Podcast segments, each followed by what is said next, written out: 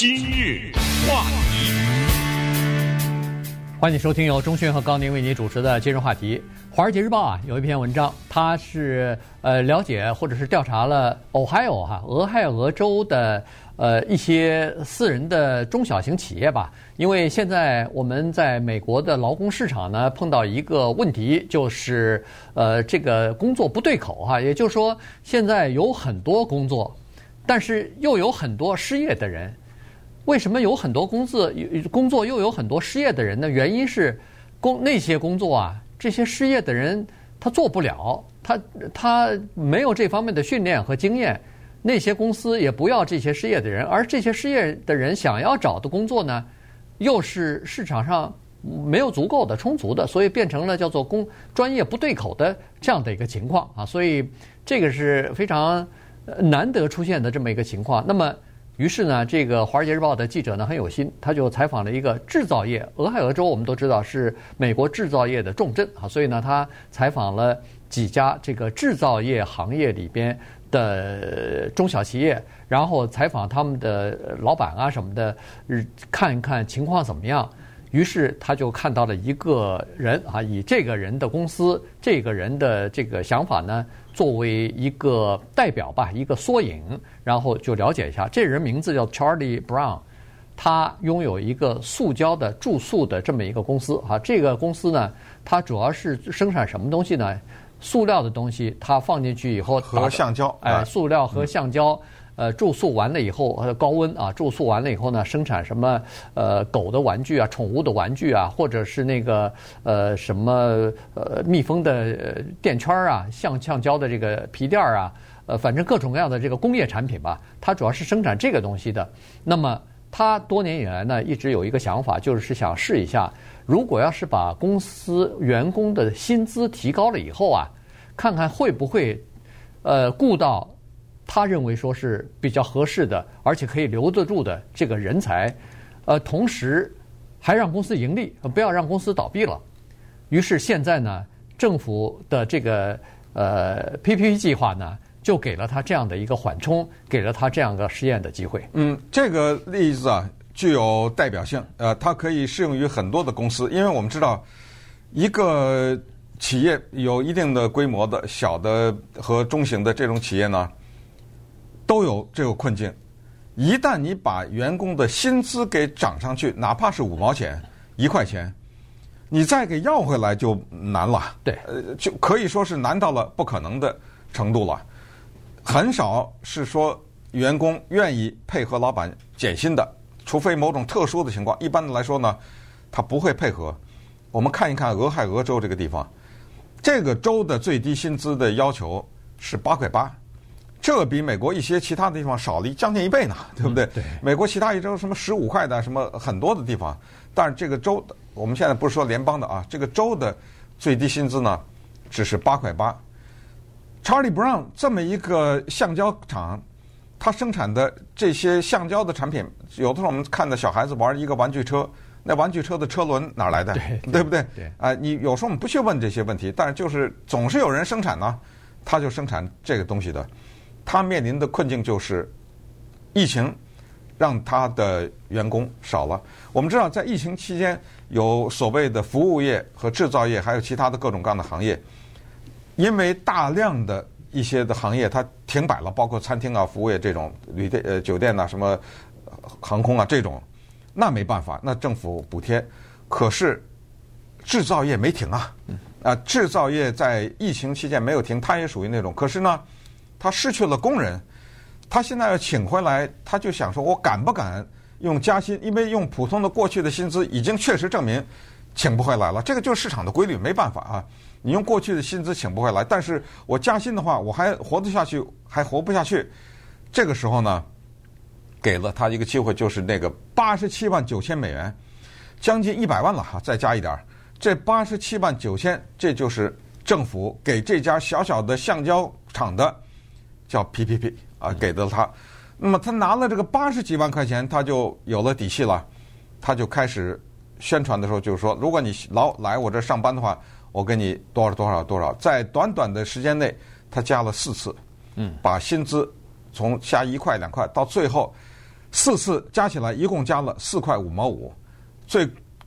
最高的那个夜班的那个十九块钱。我再次提醒大家，俄亥俄的最低薪资是八块八，嗯，他给的是十九块钱，他的这个起薪就加了四块五毛五，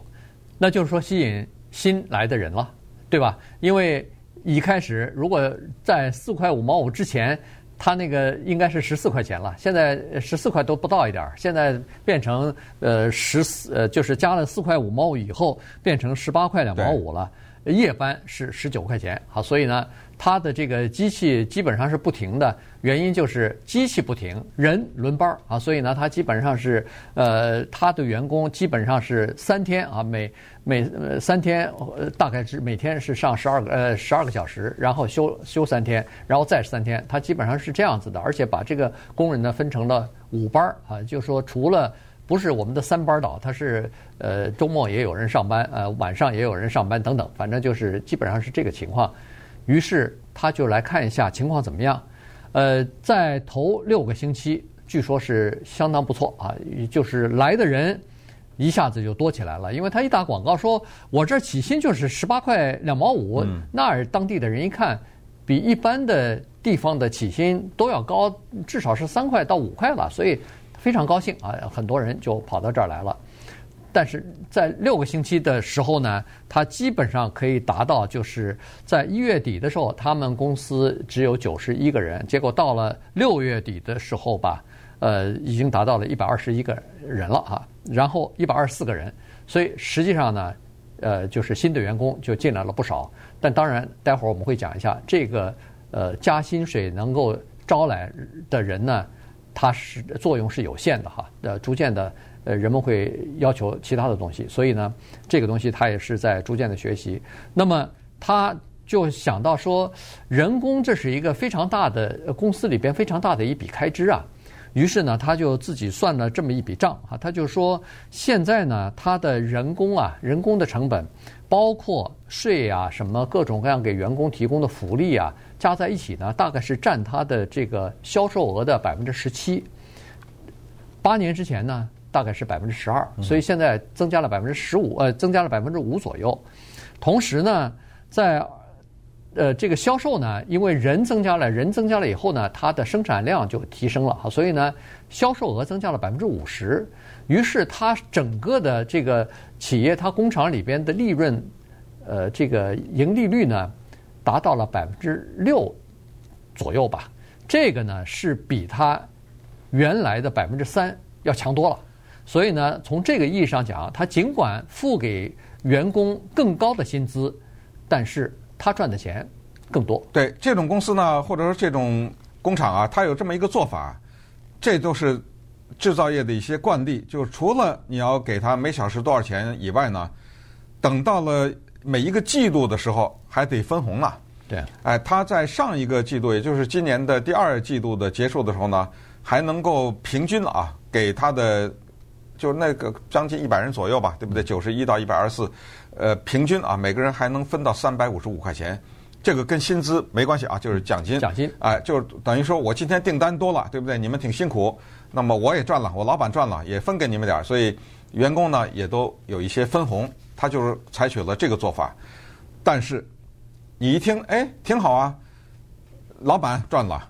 工人薪水高了，嗯，呃，人也多了，有什么问题啊？你听一听啊，在给他工作了呃，可能十几年的那些人说：“等会儿，我这儿工作了这么多年，好不容易涨一块钱，比如说呃第二年、第三年还是第五年，后来又涨了一块钱，就是每小时啊。这个人他一天都没有来，他第一天上班你就给他涨四块什么的，这你对我怎么交代啊？你怎么办？我问你。”对。对啊，你先考虑这个问题怎么办啊？怎么对付这些老员工？那这些老员工有的说，那我不干了，对不对？我的经验还比他多呢。第二就是这个呢，是一个有技能的工作。这个这个不是说，嗯，你只要来有手就会的，是不是？那么你有技能，可是你的技能又不行，我至少得培训你个八个月到一年。对，我在你培训的时候，你的技术又不行。你拿的钱还比我当年拿的钱要多，这个也是一个问题。那么还有呢，就是他还要面临的，即使是这样，还是有人不来，因为人家说了，因为现在不是政府还在给失业救济嘛，啊，我在家拿的钱比上班还是要多，我不来。还有的人说，就我怕传染啊等等，呃，这些都是他面临的问题。那么稍待会儿我们来看一看，这个老板他有的时候他处在一种骑虎难下的位呃这个位置的时候呢，他怎么对付他那些老的员工，对不对？他采采取什么样的办法，以及这个公司他面临接下来的生存的问题。今日话题。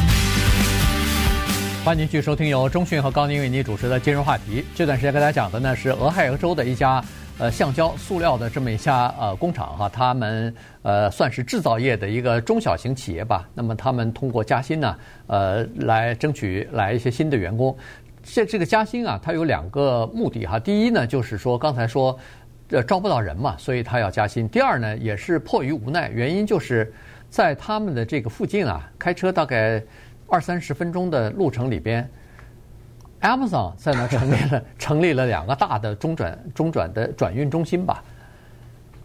Amazon 一成立大的转运中心呢，他要的人可就多了。他的那个人不是什么一百个两百个，他要的是好不得八千八千人。所以在这两家呃转运中心里边，Amazon 的人家提供的那个起薪就是十八块五毛钱一个小时。然后你如果被录取的话，还外加一千块钱的现金的奖金啊，签约的这个奖金。所以对很多的当地的中小型制造业行业来说，这实际上是你逼的必须要加薪。原因就是说，您如果低的话，薪水低的话，人家不不来了，因为有很多八千人到那个 Amazon 的工工厂里边去工作，或者是他那个转运中心去工作。这里边很多人，如果 Amazon 不来的话，那很多人是可以到这些中小型企业来工作的。但是问题是，现在有了更好的机会，那人总是朝着薪水更高的地方去嘛。所以呢，他们是被被逼无奈，就必须要加薪啊。这是第一。第二呢，就是给起薪，给这个刚呃这个进门的这些公司呃员工的这个薪水提高了以后，那老员工怎么办？他把那个员工之间的那个薪资的收益的差距啊，一下子给压缩了。对啊，对吧？呃，我来了十年，我只比你每小时多拿两块钱。呃，这这人家心里头不干呢。所以呢，在这种情况之下，他还得要考虑到老员工，因为这些员工是他的核心的力量。原因是在工资呃在公司待了这么长时间，首先是对公司比较忠诚，第二是。在技术方面不需要培训了，这些人已经驾轻就熟了。然后他们一定也是住在家这个工厂的附近或者是不远的地方，所以种种的原因呢，他必须要留住这些老员工啊。于是呢，他也开始给这些老员工呢，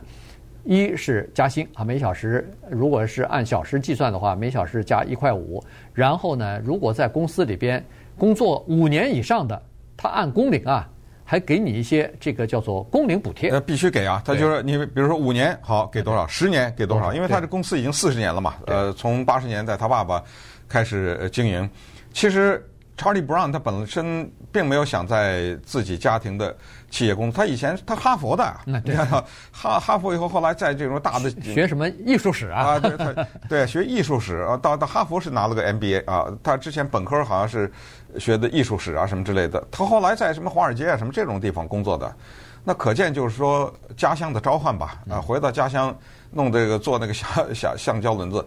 我们知道呃，按照。我们看到的描述，因为我们并没有在这种橡胶工厂里面工作过，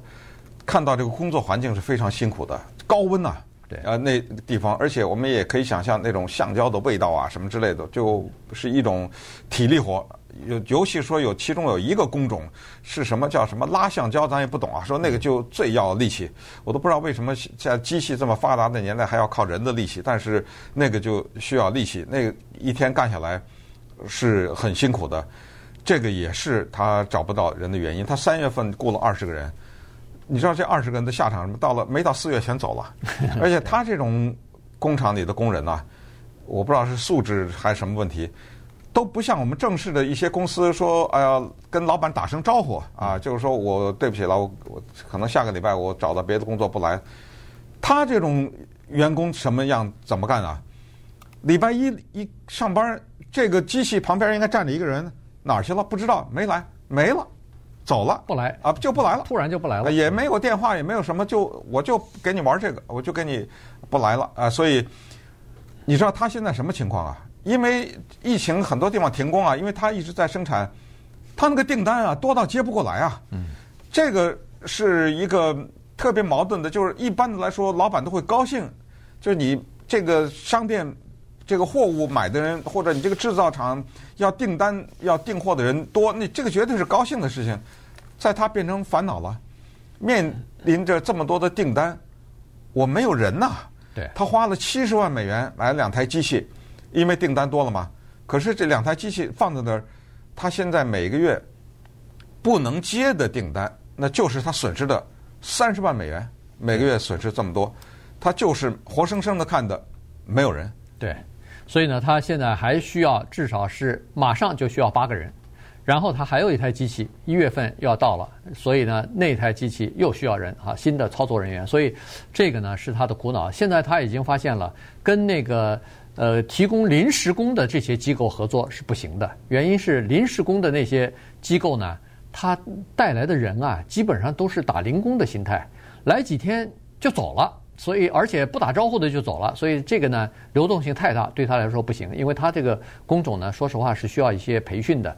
最早的那半年，实际上他是赔钱的，原因就是这些人不能单独的工作呢，还需要有人带着他们去工作，然后出次品的这个机会也比较大。实际上他是在赔钱，在培训。这关键是他希望培训好了以后你能留下来干个五年十年的，这样的话。才好哈，所以呢，他目前是处于这么个情况。但是呢，他现在碰到一个好的时机，就是第一有 PPP 给他一个缓冲。这个 PPP 是政府给中小型企业，因为受到疫情影响呢，提供的一个就是你不要裁员，但是我给你一些这个资助啊。这些钱有的是可以叫做。免还的啊，有的是可以，好像他这个八十七万就是免还就可以免还，嗯、但是到底能免还多少，咱们不知道。对但是它一部分是可以免还，嗯、一部分是低息，就是或者或者是没有利息的这种贷款，所以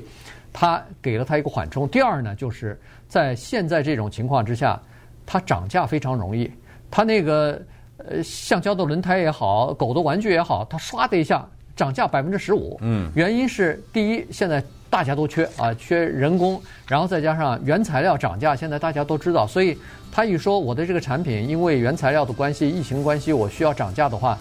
那个他的那个上就是买他产品的这些人呢，都可以理解。于是呢，他可以把加薪的这部分啊，等于是转嫁给他的下游的这些接他货的这些人。是对，你刚才说 Amazon 在这儿弄了两个周转，是吧？给他冲击很大。我想到咱们前两天看到我们一个开餐馆的朋友啊，对，说找不到人，为什么？都割大麻去了，对，对不对？呃，这是华人的开餐厅老板都知道找不到人，全原因之一就是割大麻，因为去割大麻，尽管很辛苦，呃，收入赚的钱多呀。